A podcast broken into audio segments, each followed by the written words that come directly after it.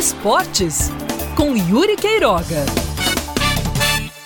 Volto a trazer aqui um assunto que em algum momento nesses últimos meses eu falei, mas acho que não com tanto afinco, que é a necessidade de pessoas que têm um alcance, no caso pessoas públicas, que têm um alcance muito grande, que têm um poder de influência dentro do esporte, dentro das artes, dentro da política, dentro da música, de qualquer área de influência nas massas, de se posicionarem em relação a causas sociais.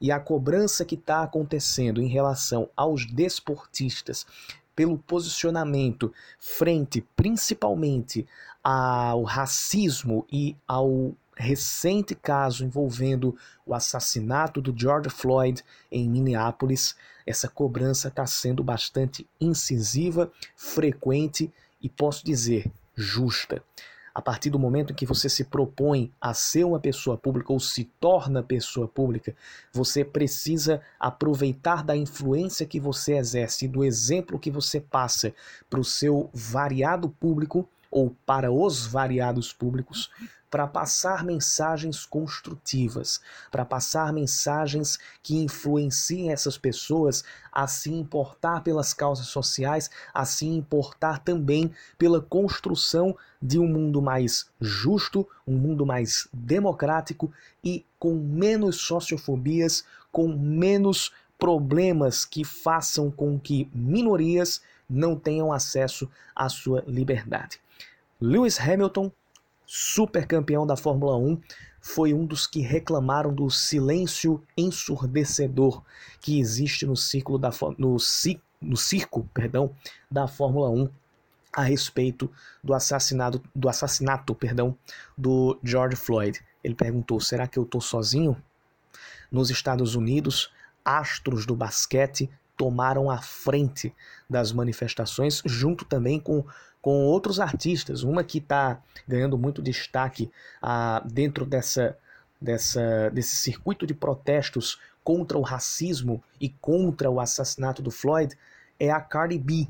E dentro do esporte, LeBron James e outros grandes nomes do basquete estão tomando a frente das manifestações. Por outro lado, muitos estão silenciando. E neste momento, a, as redes sociais, o público que consome aquilo que está sendo produzido pelos atletas de alto rendimento, por aqueles que são considerados grandes ídolos, grandes ídolos, perdão, dentro do esporte, esses vão cobrar, esses vão chegar e vão perguntar: por que que você não se posiciona? Você vai se calar perante a problemas sociais, perante a problemas que afetam de alguma forma a todos, sejam eles problemas raciais, sociais, econômicos, políticos, problemas de qualquer natureza. É muito importante que quem tem esse poder de influenciar o faça da melhor maneira possível. A gente tem a cultura dos grandes ídolos não é somente pelo esporte ou por aquilo que desenvolvem numa área específica.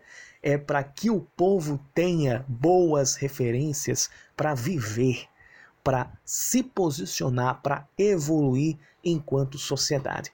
E só tendo um bom aproveitamento dessas influências é que a gente vai dar passos rumo à construção de uma sociedade mais evoluída. Esportes com Yuri Queiroga.